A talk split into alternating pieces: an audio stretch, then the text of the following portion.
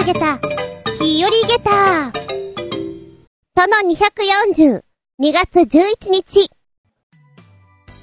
前回お便りいただきました回転寿司の銚子丸のお話から、もう頭の中ではね、回転寿司、銚子丸、あ、銚子丸とぐるぐるぐるぐる回りまして、行きたい行きたいと。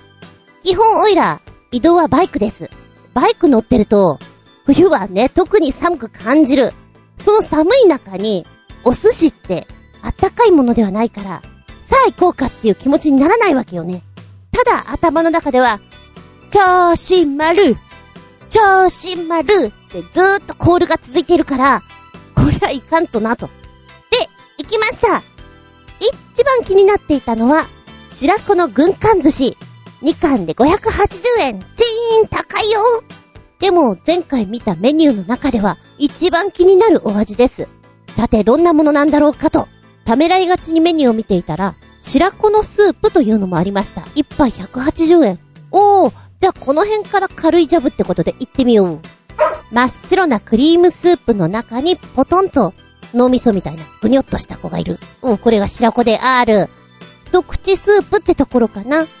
ずずずっと飲みますと、お洋食だな。完全な洋食。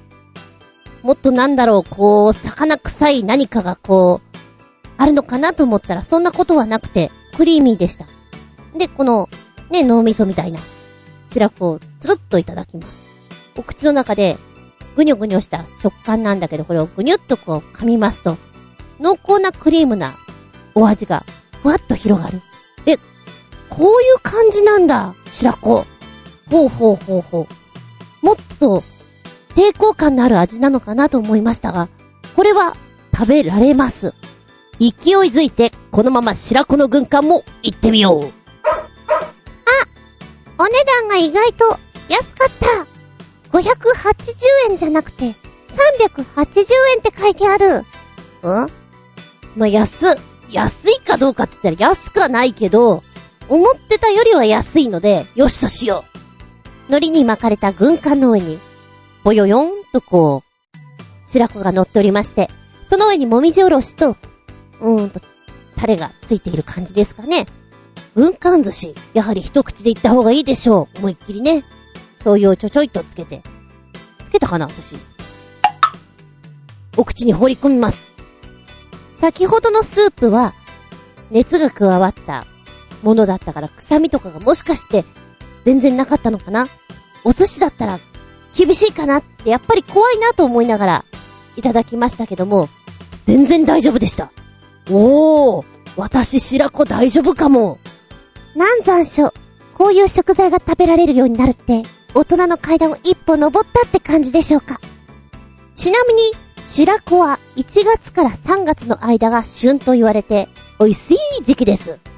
突然ですが、白子の美味しい食べ方ランキング、ベスト 3! 第3位白子の味噌汁じゃじゃん味噌汁なんだ。うーん。あの、味噌汁に白子を入れて食べるという機会はあまりないと思われるけれども、生とはまた違った食感、そして風味を味わうことができるので、おすすめ、そして美味しい食べ方と言われているそうです。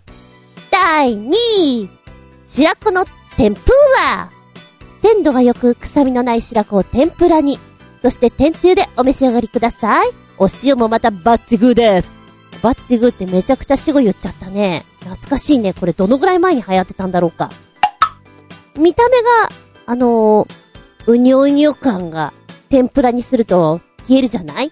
食欲そそるんじゃないかしらと思う。でもしかしたら私みたいな食わず嫌いの人って、見た目で、うーん、どうでしょうって思う方が多いんじゃないかなと思うのよ。それが軽減されるんじゃないかなと。そして、白子の食べ方、おすすめ、そして美味しいと言われるのは、第1位白子の軍艦。おー、そうなんですか。パリッとしたこの海苔の歯ごたえに加えて、クリーミーな白子のお味っつうのがマッチングするっつうことらしいですよ。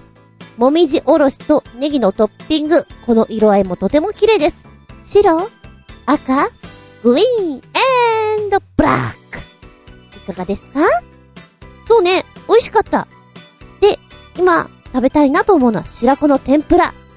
うん、でもスーパーで買ってきて自分でやるっつうのはちょっとまだ抵抗あるな。でも白子自体は高級食材と言われてるから、ねえ、その辺で白子の天ぷら食べたいって言って出るもんじゃないんだろうな、きっと。でもいつか食べたいとは思います。そんなお話をしつつ、本日、ショートでお付き合いくださいませ。お相手は私、寒いな。ただいま6度、厚み順。さすがに今日お膝の上に乗っておりますのは、にゃんこではなくって、湯たんぽ。どうぞよろしくお願いしまーす。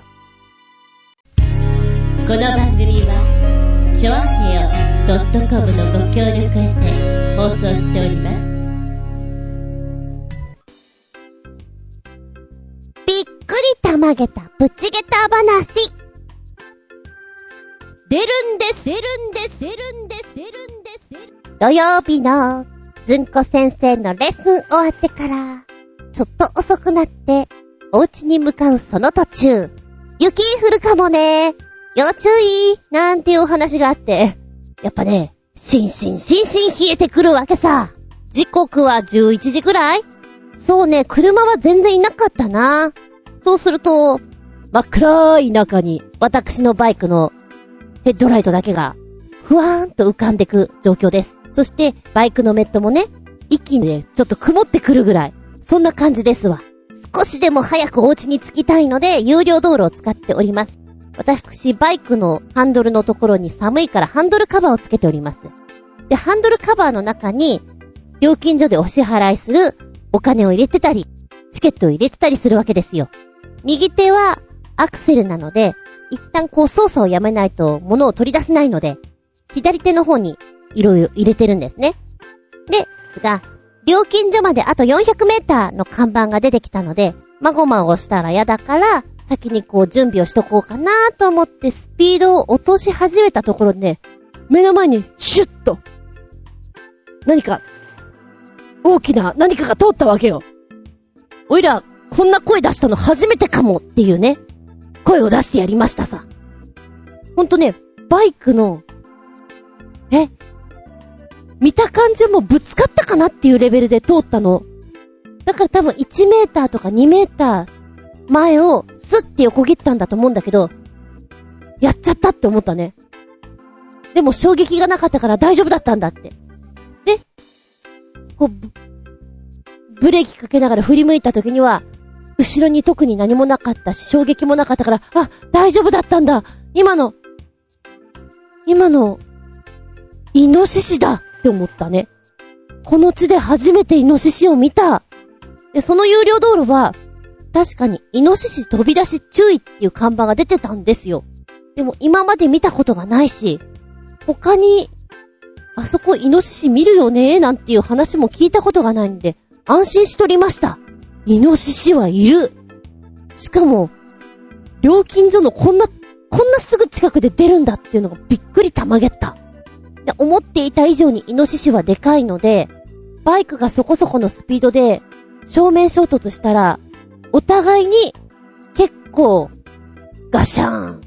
イノシシさんは命落としちゃうだろうし、バイクも当たり方悪かったら、ちょっとピーポーピーポーどころじゃ済まなくなるんじゃないかなって。っていうのは、冷静になってから思い返して、そういうことかって思ったんだけども、もう起きた瞬間はなんだか、今、今、イノシシがみたいな、ほんとそんなレベルで、料金所のおっちゃんにも言っちゃったもんね。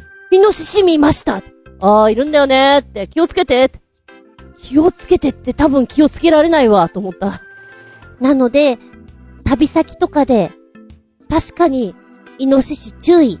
熊、出没注意。あの縦看板見ますけど。鹿、注意。見ますけど。いや、まさか出ないでしょって思っていたけど。いるんだね。いや、当たり前だけど。出るんだね。当たり前だけど。気をつけなきゃなんだね。本当にそう思った。あ、びっくりたまげった。イノシシさんにぶつからなくてよかったよ。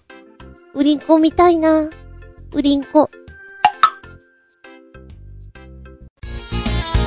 メッセージタイム。鳥の子分よりメッセージいきます。新潟県のひなちょこよっぴーくん。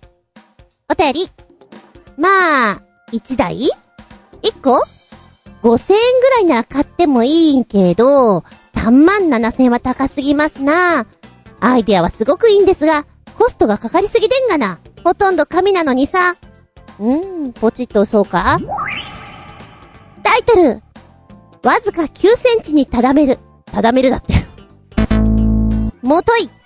わずか9センチに畳める寝具。ペーパーベッドが帰ってきた。幕開けにて1月17日より先行予約開始。畳めるの？株式会社 UI は2020年1月17日金曜日より次世代小スペース家具ペーパーベッドの新バージョンを国内クラウドファンディング幕開けにて先行予約受付を開始しました。うん。ペーパーベッドには次のような特徴があります。最大時200センチ、最小時9センチ、体積わずか20分の1未満になる前代未聞のベッド。へえ。これ紙なの？今写真に出てるんだけど、紙なの？これ。続きを読みます。1平方メートルあたり300キロの耐荷重。綿密に設計された構造による驚きの耐久性。工具、組み立て不要、楽々展開。このベッドならタクシーで引っ越しができる。しかもさ、シャレオツだよね、これ。あ、YouTube 出てるよ。ちょっと見てこようかな。なるほど。こんな感じなんだ。短い V なんですけれども、この、ピロピロピロっとこう紙がね、アコーディオン状になっていて、で、これが、えー、ベッドになっていく様子が見ることができます。うーん。今話題なんだ。で、テレビなんぞでも取り上げられてるんだね。日本は狭い狭いからこそこういうのとても大事よってことなんでしょう。で、えー、ベッドやソファー、椅子などと工夫次第ではいろんな風に使えるよ。紙は決して弱くないよというのを出してますね。紙ということでその耐久性を心配している方もいるかもしれません。しかし、一般的なベッドと同じ耐久性があるため、安心してお使いいただけます。その秘密は、特殊加工、ハトロン紙。表面を特殊加工、汚れにくく、撥水性のある強化ペーパー。それと、ハニカム構造にしてあります。ハニカム構造っていう言葉を聞くといつも美味しそうだなってなんだか思ってしまうのは私だけでしょうか。置いといて。1平方メートルあたり300キロまで耐えられる強固な作りとなっている。その技術が使われているからこそ、決して弱くないと言えるんですと。でもう、ベッドの端っこの部分だけだよね。板っていうのを使ってるのが。だからそこのところが重なると9センチの厚みでいけますよっていうことなんだ。はあ、二つ並べたらダブルベッドのサイズにもちろんなるんだけども、シンプルなこのデザイン性が、いいね。逆に、あのー、ごてごてしすぎず、必要なものだけしかないっていう感じが。で、これが2月27日までやってるわけなんだけれども、36,980円。うーん。高いか安いかって言われたら、いや、どうしても、え、紙なのに？この値段するのって思ってしまう自分がいて、と申し訳ないのだが、でも、そうね、前に住んでた家なんかは本当に狭かったので、あの 友達来た時に、ベッドがあって、あの、ソファーベッドを使ってたんですよ、その時。で、にゃんこがいたから、こたつも出していて、え、じゅんちゃんち布団しかないけど大丈夫って言われたぐらい、布団がずっと広がってるようなお部屋に見えたらしいのね。そういうのを考えると、日中は、お布団しまえるじゃない？これ。で、あの、ベッドの部分をクシュクシュクシュってできるから、広く使えていいよなって思う。で、こう、最初に家具を揃えるときなんかは、え、あれいくらぐらいすんの ?5 万とか6万とかするの？安いベッド、パイプベッドとかだ、安くて手に入るけれども、やはりそれはそれで邪魔だったりするじゃない？出張が多い人、それから学生さんで春から一人暮らしするんだよね、なんていう人は、これめちゃくちゃいいと思う。一番最初のサイトは、こういうのが出ましたよっていうものなんだけども、実際お客さんに対してね、ペーパーベッドの商品を紹介してるページを見ると、高いんだけど欲しくなります。36,980円で、部屋の広さが快適に保てるんだったらこれめちゃくちゃいいかも。で、えー、今でしたら、3月末までにあなたのお家に届けることできますよなんて書いてありますね。見てると欲しくなるわ。お客様とかがよく来るお家も、これあったら面白いよね。何これ紙なのみたいな話題にもなるじゃない？うん。これテレビで、夜中とか、通販番組とかでやってたら私ちょっと買っちゃう口かもしれない。な、でも本当に良ければ、この後、ね、話題になって、商品としてもっと成り立ってくるはずだから、それ待ちでもいいかもしれない。以前、クラウドファウンディングもので、鍵とか、財布とか、大事なものがなくならないように、まチップが埋め込まれたキーホルダーをつけて、で、見当たらないなーと思ったら携帯をポチッと押すと、音がするから、それで探せるよ。で逆に携帯が見つからないときは、そのキーホルダーの方から音を発信して携帯を見つけることもできるよっていうのがあって、あ、これめちゃくちゃ私のためになってていいなって購入したんですよ。で、購入するときも複数個ついてた方がいいなと思ってカードタイプとキーホルダータイプ別バージョンの2つ。だ3つセットのものを買ったんだよね。あ、これでもうなくならないや。ただ、到着がね、一個一個送られてくるのよ。まだ生産してないのでこれから送ります、みたいな。まあそういうこともあんのかなと思って、使っていたら、最初の1ヶ月ぐらいは調子良かったかな。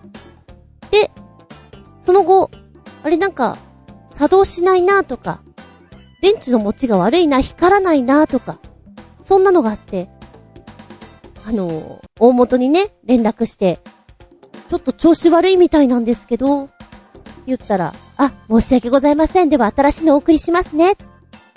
すぐに対応してくれたら、あ、これはいいなと思ってたの。でもやっぱりね、ちょっとすると、すぐ作動しなくなって、で、また連絡すると、お調べいたします。終了。あれ？あれすお調べしますのその後は？何もないの？結局、そうこうするうちに、同じようなこうアイディアで日本人が作ったのがハンズとかに普通に並んでるから、チキショもうちょっと待てばよかったと思ったね。勉強になりました。だからきっと、少しして反応を見てから購入するといいんじゃないかなと、おいら思ったよ。興味ある方、ぜひ、レッツトライメッセージありがとうございます。もう一丁。新潟県のひなちょこよっぴーくんより、どうでもいいようなプロレスのことを、かっこ笑い。1月4日の新日本プロレスの東京ドーム工業は、観客動員4万人の超満員 ?1 月5日は3万人の満員？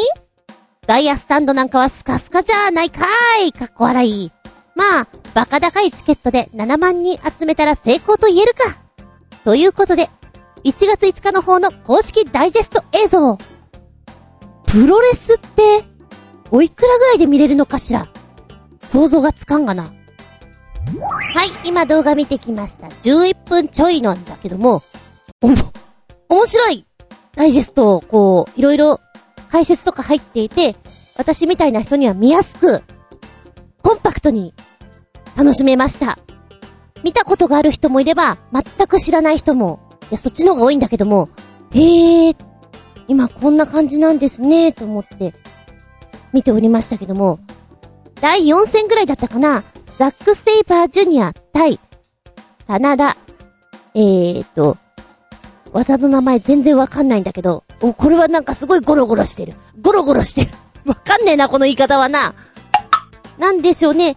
二人がこう、絡み合った状態の中で、ゴロゴロしてるの。な、なんて言えばいいの？あの、最終的に、肩を、両肩をつけて3カウント取りたいわけでしょ？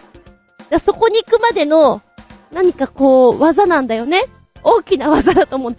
くるくる回っていて、これは目が回るなと思って、見ていて、選手の顔見たら、あ、ザック・セイバージュニアって、こう、F1 レーサーとかにいそうなお顔出しじゃないですか。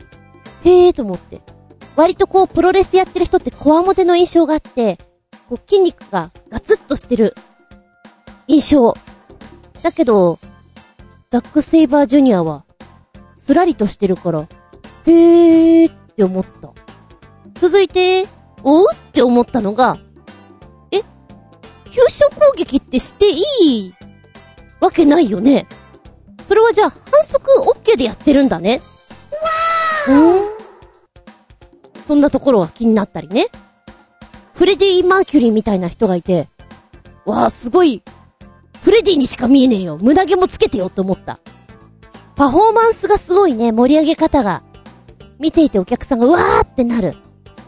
で、やっぱりこう、汚れっていう感じの役回りの人っていうのがいるんですな、ブーってもらっている。場外になった時の盛り上がり具合。あれは何なんでしょうね。あの、昔姉に見せられていた女子プロの時もそうだったけど、場外になった時、熱くなるね、みんなね。余計に応援したくなるんでしょうね。あと、技の名前がすごいどっからつけたんだろうって思っちゃう。で、技を繰り出すんだけど、己に返ってくるその反動も相当厳しいんだろうなっていうのもいっぱいあるじゃないあいたたって思いながらやってんだなって。一番最後の方に出ていた方。スターダストプレス。なんか私一生懸命いろいろメモしてんだけど、見ながら書いてるから読めね でもこのスターダストプレスは、あのー、リングの端のポールっちゅうの？あそこんとこに登って、そこから、まるで、体操選手のように、月面宙返りのようにくるくるっとなってこう、マットに倒れてる相手にこう、ドーンとのしかかるような、ごめんね、説明下手で。そんな技でして、自分も、落ちてくる衝撃、痛いのに、よくやるな。以前、このスターダストプレスをかけた時に相手が、間際で、コロッと避けちゃったんだよね。もうそうすると、もう自分でこう、痛みを受けるしかないっていうさ、なかなかの、一か八かの技なんだっていうのが、ああ、すごいなって思った。でも、ダイナミック。会場にいたら、うわ、これが見たい出たってすっげえ盛り上がるだろうなと思った。面白かったです、ダイジェストバージョン。うん。もしよかったら皆さんにも見ていただきたいと思います。あと地味に、あの、二人組でやってるところとか、コンビネーションが見れてそういうのも楽しいなって思った。メッセージありがとうございます。プロレス、わっしょい。な、今、5度になってる。一度下がっちゃった。悔しいここに来てテイク2かよちょこっと、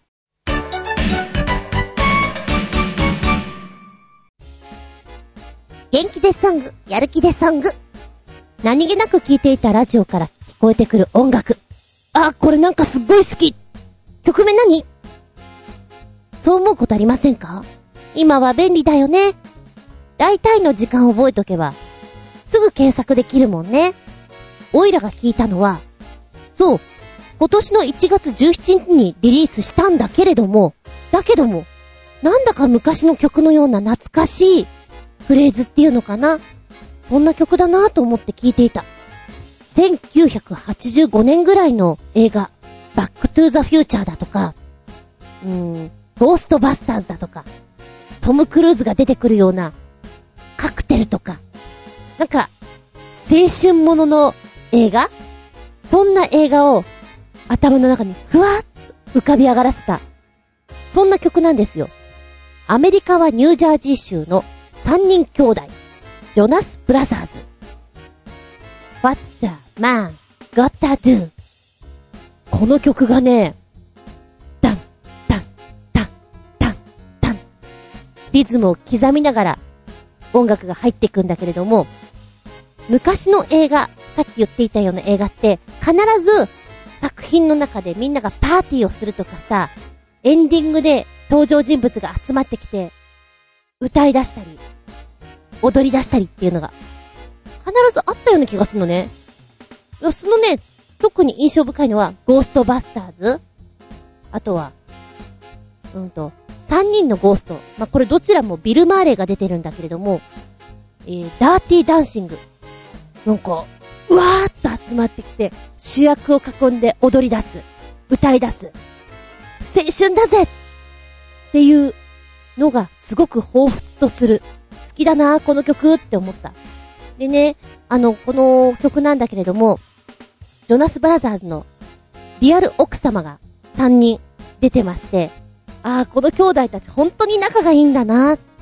そういうのも微笑ましいですし、歌声がね、パッと見た時のご本人の顔から出る声の印象をちょっと外してくるのがいいなと思った。あの、オフィシャルヒゲダンディズム、ミセスグリーンアップル、高音を取る時の音が、うん、突き刺すんじゃなくて、丸い感じの音の取り方っていうのかな。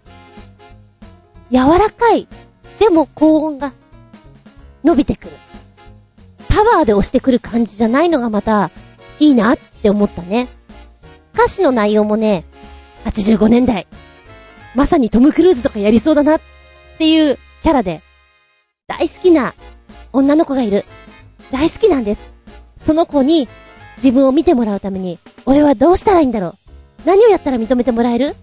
何をしたらいい？ってこう問いかけてる感じがね、純だな、と思って、弾いておりました。非常に青空が似合う曲じゃないかなと思うので、おいらこの曲大好きです。タイムトリップしてしまうような、そんな曲。元気でソング、やる気でソングに、チョイスしてみました。この番組は、ちょあへよ .com のご協力へて放送しております。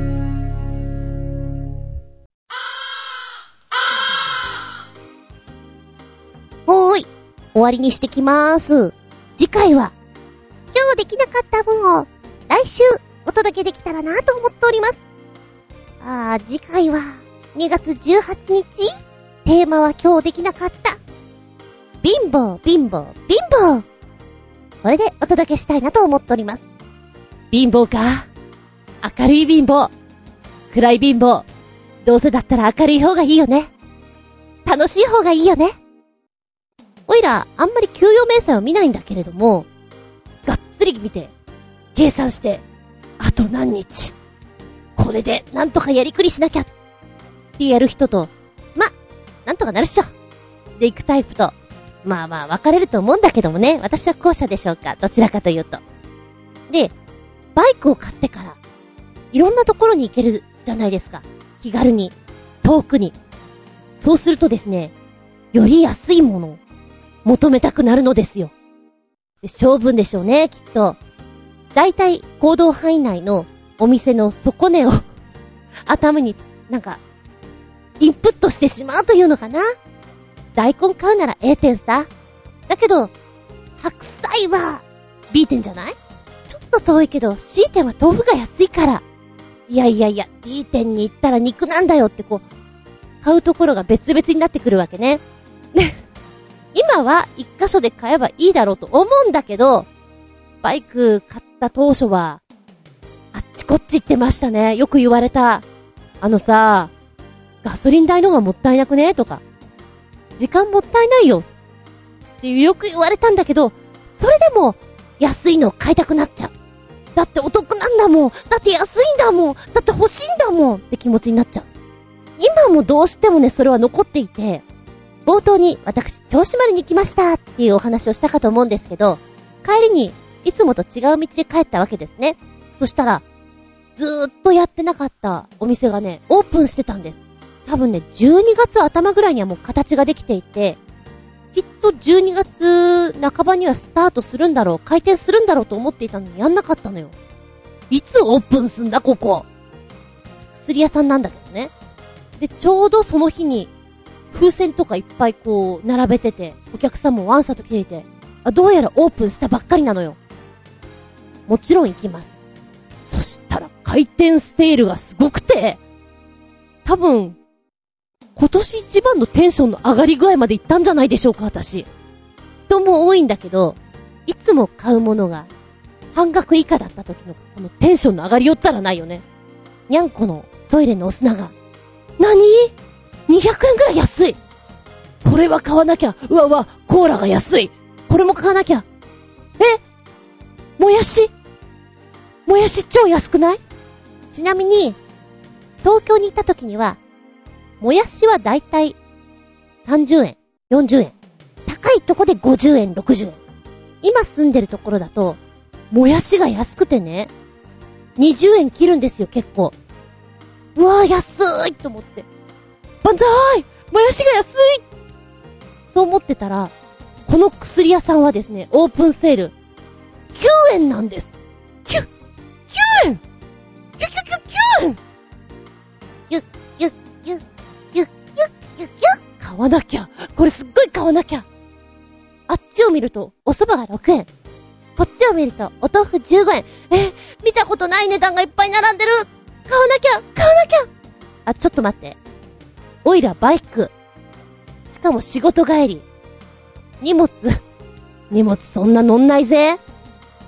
でも、オープンセールでこんなに人がいたら、今買わないと誰が買ってしまうかわかんないじゃん。次買えないかもしれないじゃん。そう思うとね、買っちゃうんでゲスよ。冷静に考えたら、一回家に帰って車で来て、ちゃんと買ってけば、もっと買えるだろうと思うんだけど、待てなくてね。と、とりあえず行ける分だけ行こう。もう行ける分じゃなかったけど、いや、あ、たま、卵？卵も買おう。食、食パン？食パンも安いなら買おうよしこれも買うずいぶん買いましたよ。案の定バイクに乗らないんだけど、ハンドルの間にね、えー、マジックテープでリング状にして、プラスチックの S 字フックを引っ掛けてるんです。コンビニとかで買い物したものはここに引っ掛けるようにして、お買い物をするんだけれども、とりあえずここに引っ掛けて、で、あとは、あとは、足の間で2グリップ。よし！挟み込む。バイク乗るときは2グリップなんとかこれで頑張れるかなと思ってね。で、走るんだけど、やっぱり、重心がね、ふらふらしちゃうわけ。焦らず帰りましょう。ちょうどね、家に着くぐらいになって、バサッと荷物が落ちて。え、なんで今落ちた？パッと見たら、S 字フックのところはもう割れちゃって。よかった、うちの前で。もっと向こうの方だったら、卵も牛乳もあって、猫の砂もあるから大惨事になってた。セーフよかったよかったとりあえずね、あのー、安いものいっぱい買えてご機嫌で冷蔵庫に詰めて任務完了でございます。そこまでが任務でございます。で、ふと思う。あれ？これは本当にお得だったのかなと。いやいや、お得だったんだよ。9円もやし。たまらんじゃないか。どうも安いものがあると、ものすごいテンションになってしまって、多分私の目は燃えていただろうよ。ゴーっと。もやしはいいぞ。炒めてもよし。ご飯のようにもりもり食べてもよし。貧乏食にもなるし、ダイエット食にもなるし、もやしはいいぞ。まあ、てな感じで、貧乏、貧乏、貧乏。2月18日のテーマはこれで決まり。お便りは、チョアヘホームページ、お便りフォームから入っていただきますか、もしくは私のブログズンコの独り言の方にメールフォーム用意してございます。こちらご利用くださいませ。じゃなければ、直接のメールアドレスございます。全部5文字。geta アンダーバー zun アットマーク yahoo.co.jp geta アンダーバー zun アットマーク yahoo.co.jp こちらをご利用くださいね。では、次回は2月18日、日付が変わるその頃に、か、日付が変わったその頃に、またお聞きいただけたらと思います。ここまでのお相手は私、ポッピングボバ食べたよ。厚みじゅんでした。見舞い、聞く舞い、話す舞い。ずんこの話も、もう、おしまい。ごきげんよう